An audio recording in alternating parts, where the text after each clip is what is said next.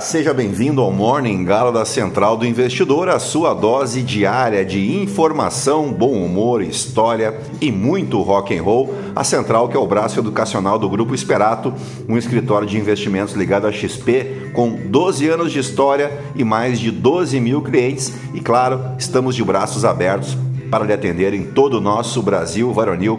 Acesse aí esperatoinvestimentos.com.br e venha conhecer o nosso trabalho. Eu sou o Felipe Teixeira e ao som de Red Hot Chili Peppers, atendendo ao pedido do ouvinte Bruno Anziliero, que fez o que tu aí nunca fez em todos esses anos. Ele transferiu a sua assessoria de investimentos para o meu código de assessor lá na XP, que você sabe, né? É o 36194 e agora o Bruno contará com a assessoria de investimentos da Esperato.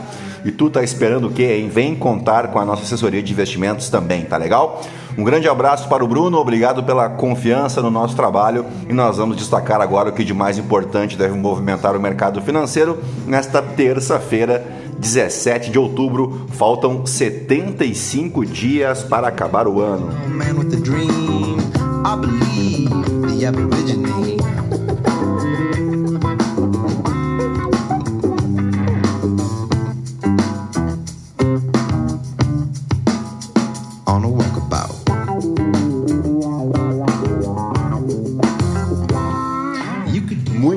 são 6 horas e 20 minutos, 19 graus aqui em Itapema. Hoje é dia da agricultura, data que celebra uma das atividades mais antigas da humanidade, né? A arte de cultivar a terra, retirando dos campos alimentos essenciais para a subsistência e manutenção da economia global. O agricultor é o profissional que trabalha com a agricultura e nós temos também, em igual importância, a agronomia, que é a ciência que se dedica exclusivamente em estudar tudo o que envolve os diferentes tipos de solos, plantas e técnicas agrícolas. A agricultura é motivo de homenagem em outras datas ao longo do ano, como o 20 de março, considerado o Dia Mundial da Agricultura. Provavelmente, o 17 de outubro também é motivo de celebração por fazer parte das comemorações do Dia Mundial da Alimentação, que ocorreu ontem, né? E ocorre desde 1945, o 16 de outubro, o Dia Mundial da Alimentação. Ah, o 1945, que você sabe, marcou o fim da Segunda Guerra Mundial. Também é dia do eletricista, profissional responsável pela instalação, manutenção e segurança das redes elétricas em empresas, residências e espaços públicos. Também é dia da indústria aeronáutica brasileira, Dia Nacional do Profissional de Propaganda, data que celebra, acima de tudo, a criatividade, né? mas também o esforço e a dedicação desses profissionais formados em publicidade e propaganda que usam de sensibilidade, de técnica e de astúcia para criar incríveis campanhas publicitárias. O papel da propaganda é crucial para o desenvolvimento da economia, pois movimenta o mercado e a concorrência que busca sempre construir o melhor produto para os seus públicos-alvo, que se encontram na TV, no rádio, nos jornais, nas revistas, na internet, nas redes sociais, etc, etc, etc. Também é Dia Internacional para a Erradicação da Pobreza. A criação da data ocorreu em virtude do dia 17 de outubro de 1987, quando em Paris, cidade onde foi assinada a Declaração Universal dos Direitos Humanos, no ano de 1948, mais de 100 mil pessoas prestaram homenagens às vítimas da pobreza extrema, da violência e da fome.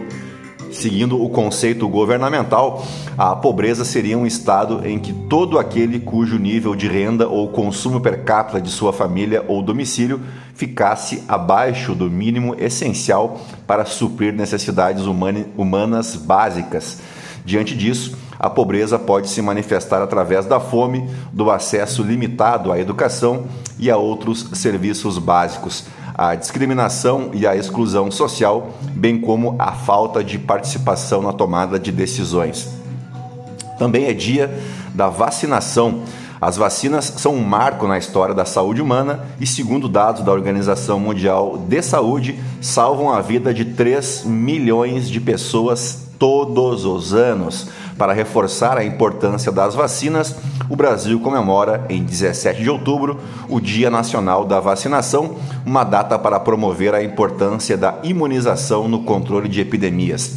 As vacinas têm importância histórica para a erradicação ou diminuição da incidência de várias doenças graves, como a varíola, a cachumba, a gripe, a poliomielite, a rubéola, o sarampo, o tétano e, claro, mais recentemente, a Covid-19 descobertas há mais de 200 anos após cientistas perceberem a capacidade do corpo de gerar anticorpos ao receber amostras de patógenos como vírus, bactérias e alguns fungos em estado inofensivo, é claro, as vacinas tiveram grande avanço no decorrer dos anos. Uma das provas da eficácia do uso delas é a possibilidade de erradicar doenças, como no caso da varíola. O último registro da enfermidade no mundo é de 1977 Ufa, quanta coisa, né? Agora sim, depois de embevecer vocês com tanto conhecimento, vamos direto ao que interessa. Mas antes, se você gosta do conteúdo aqui da Central, nos ajude aí indicando, compartilhando o nosso podcast com um amigo, com uma amiga, para somar aos mais de 1.500 ouvintes diários que não se misturam com a gentalha. E percebam que há meses eu digo 1.500 ouvintes diários, porque você aí não indica, não compartilha os nossos episódios de modo que a gente não consegue crescer com a nossa audiência. Então eu conto com a tua ajuda, tá? Você pode me seguir também lá no Instagram, no Felipe_ST e também participar do nosso Morning Galo através da caixinha de perguntas. O que você achou deste episódio aqui no Spotify? Então aproveita aí para deixar a tua crítica, a tua sugestão, pode pedir a tua música também. Só não vale xingar a mãe, tá bom? E dito isso, ao som de Led Zeppelin, é isso aí, gentalha, gentalha, gentalha, vamos operar.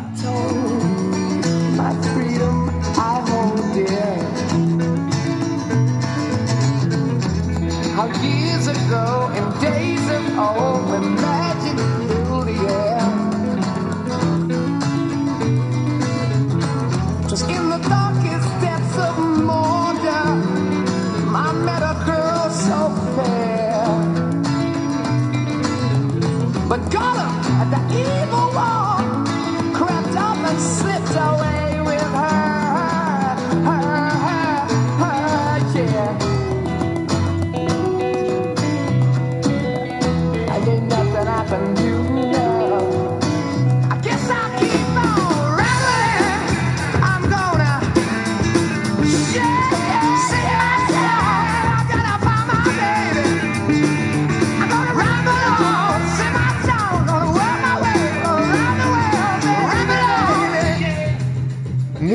bem, as principais bolsas asiáticas encerraram a terça-feira com ganhos generalizados, porém na contramão de Wall Street, onde os futuros operam em queda, enquanto os investidores seguem acompanhando de perto os esforços diplomáticos para conter a guerra Israel-Hamas incluindo uma visita à região do presidente dos Estados Unidos, Joe Biden, planejado para quarta-feira, vulgo amanhã.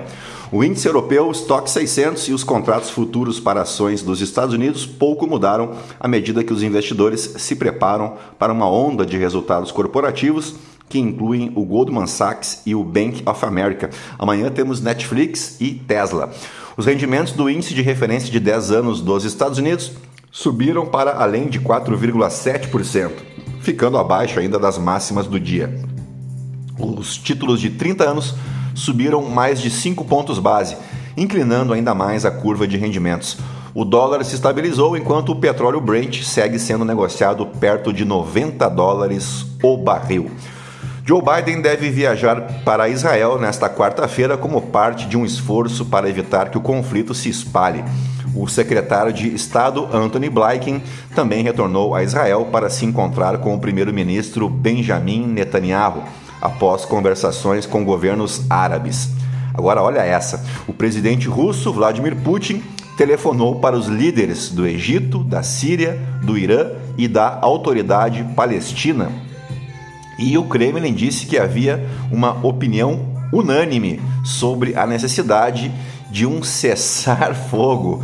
Ele falou separadamente, ele, no caso, o nosso glorioso Vladimir Putin, falou separadamente com Benjamin Netanyahu, como diria aquele filme famoso dos anos 80 com o John Travolta, né? Olha quem está falando. Bom, por aqui, depois de uma queda na produção de combustíveis em 2020, provocada pela pandemia de Covid, o volume de petróleo refinado no país voltou a crescer. Em 2022, o Parque de Refino Nacional produziu 123 milhões e meio de metros cúbicos de derivados do petróleo. É o maior volume desde 2014. Do total, 107 milhões, ou 87%, foram de combustíveis. O resto se refere a materiais não energéticos, como asfalto, nafta e lubrificantes. Os dados são do Anuário Estatístico Brasileiro do Petróleo, Gás Natural e Biocombustíveis 2023 lançado nesta segunda-feira pela ANP, a Agência Nacional de Petróleo, Gás Natural e Biocombustíveis. Já o volume de reservas provadas de petróleo do Brasil é o maior desde 2014. Em 2022, a quantidade, as quantidades, né? provenientes das jazidas do país chegou a 14,8 bilhões, uma alta de 11,5% em relação a 2021. Foi o segundo ano seguido de incremento no volume, que esteve em baixa no período de 2014 a 2020. Já as reservas totais de petróleo no Brasil somam 26,9 bilhões de barris. Os dados são do Anuário Estatístico Brasileiro, o mesmo, né? Que é um raio-x da década do setor que será lançado oficialmente. Na verdade, que foi lançado nesta segunda-feira pela ANP. Muito bem, e dito isso, vamos às principais manchetes dos portais de notícia no Brasil e no mundo ao som dos britânicos do The Police.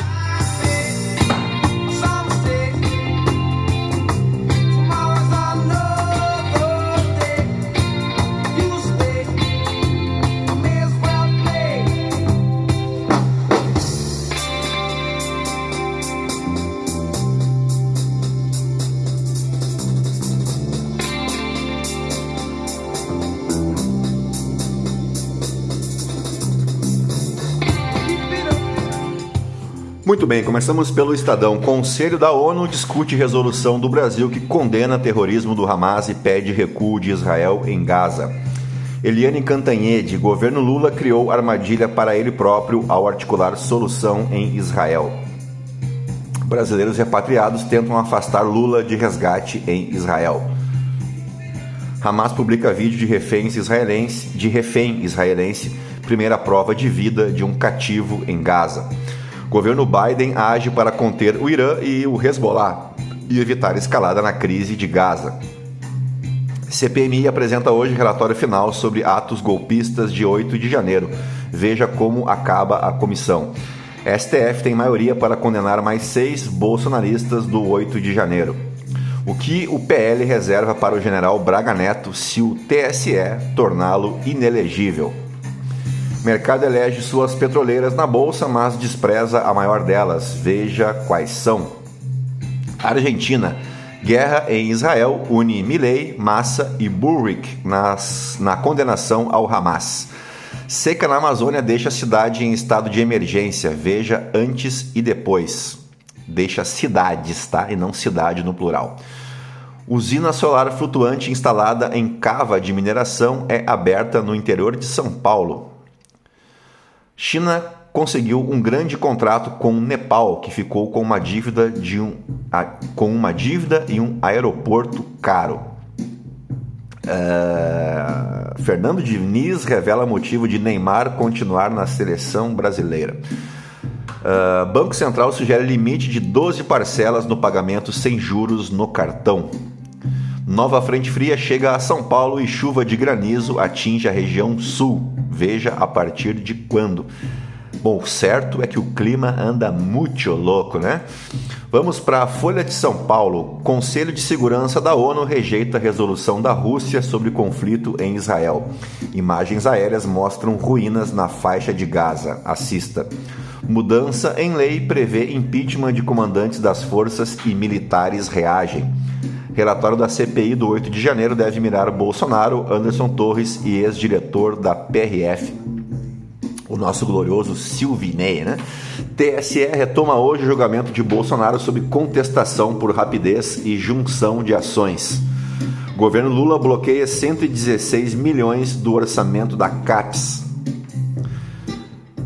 Tarcísio corre para privatizar Sabesp porque teme efeito bolos, diz deputado. Bombeiros controlam incêndios florestais na Chapada Diamantina. FMI eleva estimativas e passa a projetar o Brasil como nona economia global. Exército apura se armas foram furtadas, desviadas ou se houve erro em contagem. Isso no estado de São Paulo, né? Número de mortes em outubro por causa da chuva chega a 6 em Santa Catarina. Vamos para o valor econômico. O presidente dos Estados Unidos viaja para Israel na quarta-feira, diz secretário de Estado. Uh, Great Places to Work conheça as melhores empresas para trabalhar no Brasil. Banco Central propõe parcelado sem juros limitado a 12 vezes, diz fonte. Carrefour vai fechar lojas de BH e devolver imóveis para concorrente. Barroso adia julgamento sobre correção do FGTS após reunião com Haddad. Bélgica aumenta alerta para terrorismo após ataque a tiros. Uh, vamos para o Globo. Léo Aversa, a celebração do ódio. Miran Leitão, alimentos ajudam na projeção de inflação na meta após três anos. Merval Pereira, Forças Armadas podem atuar no Rio, mas sem abrir mão de ações sociais. Malu Gaspar, Polícia Federal tenta recuperar mensagens apagadas de Silvinei, homem de confiança de Bolsonaro.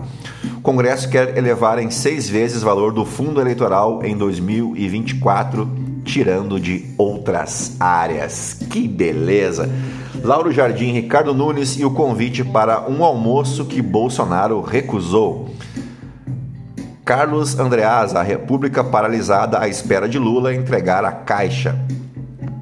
O Hamas representa os palestinos, mais da metade da população prefere solução pacífica. Israel faz pente fino na lista de brasileiros que tentam sair da faixa de Gaza. Uh, Lula prorroga definições sobre PGR e STF e vê pauta na Câmara travar sem Arthur Lira. Uh, vamos para o Poder 360. Hamas divulga vídeo de refém em Gaza. Barroso adia julgamento sobre correção do FGTS para 8 de novembro. Produção de combustíveis volta a crescer depois da pandemia. ONU rejeita resolução da Rússia sobre guerra em Israel. PT classifica como genocídio a ação israelense na faixa de Gaza. Uh, que mais? Putin diz que está pronto para acabar com guerra no Oriente Médio. Mas zaga, o chão, velho, né? Israel diz ter matado chefe da inteligência do Hamas. Fundo regional maior permite menos exceções na tributária, diz Eduardo Braga, que é o relator do projeto no Senado. É, senador pelo Amazonas, né? Relator do PL das offshores discute texto com Haddad na terça. Costa Filho assina autorização para expansão do porto de Swap. Vamos para o Metrópolis. Israel versus Hamas. Países temem escalada, mas travam acordo contra a guerra. Após dias de negociações, brasileiros seguem presos na faixa de Gaza. Governo Tarcísio paga 200 mil reais à família de policial morto por Covid. Lulinha, Ronaldinho precisa mostrar jogo, diz a coluna de Mário Sabino. Ricardo Noblar, Netanyahu faz com que os palestinos faz com os palestinos o que o nazismo fez com os judeus. Após avanço do caso Marielle, poderosa família do Rio de Janeiro faz pedido a Flávio Dino. Sabesp, Tarcísio teme que fuga de prefeituras atrapalhe privatização saiba como será a retomada do julgamento de três ações contra Bolsonaro. Vamos para o The New York Times, que destaca a visita de Joe Biden a Israel nesta quarta-feira, vulgo amanhã. É o mesmo destaque do The Washington Post e também o mesmo destaque do Financial Times. Então passamos para os aniversariantes do dia. O 17 de outubro marca o nascimento de Francisca Edviges Neves Gonzaga, mais conhecida como Chiquinha Gonzaga. Pioneira, musicista, Chiquinha foi a primeira pianista chorona mas não é a Chiquinha chorona do seriado Chaves, não, né? É o choro, né? aquele ritmo clássico uh, da música popular brasileira, né? Ela era musicista de choro e foi autora da primeira marcha carnavalesca com a letra O Abrialas, de 1899. Ela também foi a primeira mulher a reger uma orquestra aqui no país. Em uma época em que imperava as valsas, polcas e tangos no cenário musical da elite brasileira, Chiquinha incorporava em suas composições a diversidade encontrada na música das classes mais baixas. Foi também pioneira na defesa dos direitos autorais de músicos e autores teatrais a necessidade de adaptar o som do piano ao gosto popular rendeu-lhe o reconhecimento como primeira compositora popular do Brasil. No Passeio Público do Rio de Janeiro, há uma erma em sua homenagem, obra do escultor Honório Peçanha. Em maio de 2012, foi sancionada uma lei que instituiu o Dia da MPB, né, da música popular brasileira, comemorado justamente no dia do aniversário de Chiquinha Gonzaga, ou seja, hoje.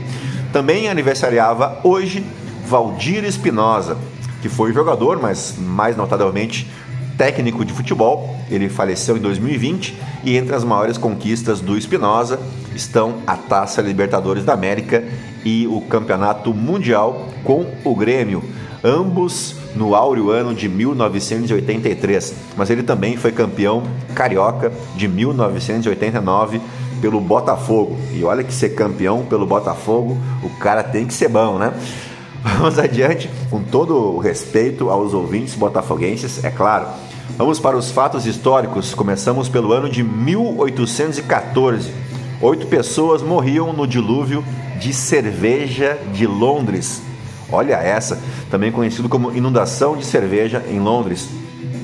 Fato ocorrido em 17 de outubro de 1814 na freguesia de St. Giles, em Londres, na Inglaterra, na cervejaria The Milks, um enorme tonel contendo mais de 135 mil galões imperiais, o que dá aproximadamente 610 mil litros de cerveja, rompeu, causando a ruptura de outras cubas no mesmo edifício, que sucumbiram em efeito dominó.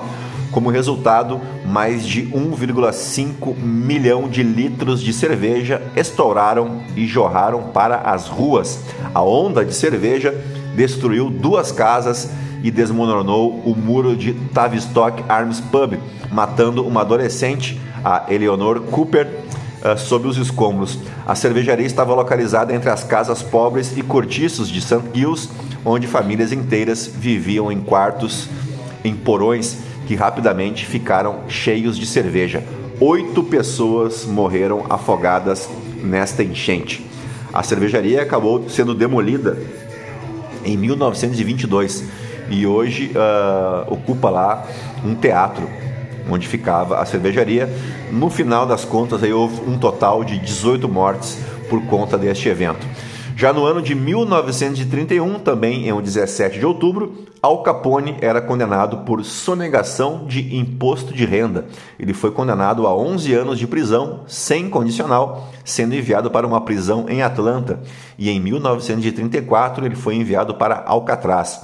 Ele havia contraído sífilis, tuberculose e apresentava traços de distúrbios mentais. Sua pena foi revisada em 1939 em decorrência de seu estado de saúde, sendo solto após oito anos na cadeia e depois, posteriormente, ele foi morar na Flórida. Ele morreu em 1947 em sua residência em Palm Beach por conta de uma parada cardíaca, mas seu corpo foi sepultado em Chicago, onde ele aprontou poucas e boas, né? Por fim, no ano de 1933, em um 17 de outubro, Albert Einstein fugia da Alemanha nazista e se mudava para os Estados Unidos da América. E dito isso, fechamos o nosso Morning Galo desta terça-feira, 17 de outubro. Claro que agradecendo a tua audiência, te pedindo mais uma vez, se você puder seguir a gente aqui no Spotify, clicando no coraçãozinho e avaliar o nosso podcast com as cinco estrelas, você ajuda o nosso material a chegar a cada vez mais pessoas. Não esquece, compartilha, indica o nosso material aí para um amigo, para uma amiga, para ajudar o velho aqui, tá bom? Não esquece também de usar aí a caixinha o que você achou deste episódio para ajudar a gente a seguir produzindo um conteúdo cada vez melhor, tá bom? Um grande abraço, fiquem na companhia de The Black Keys, eu volto amanhã. Tchau, fui.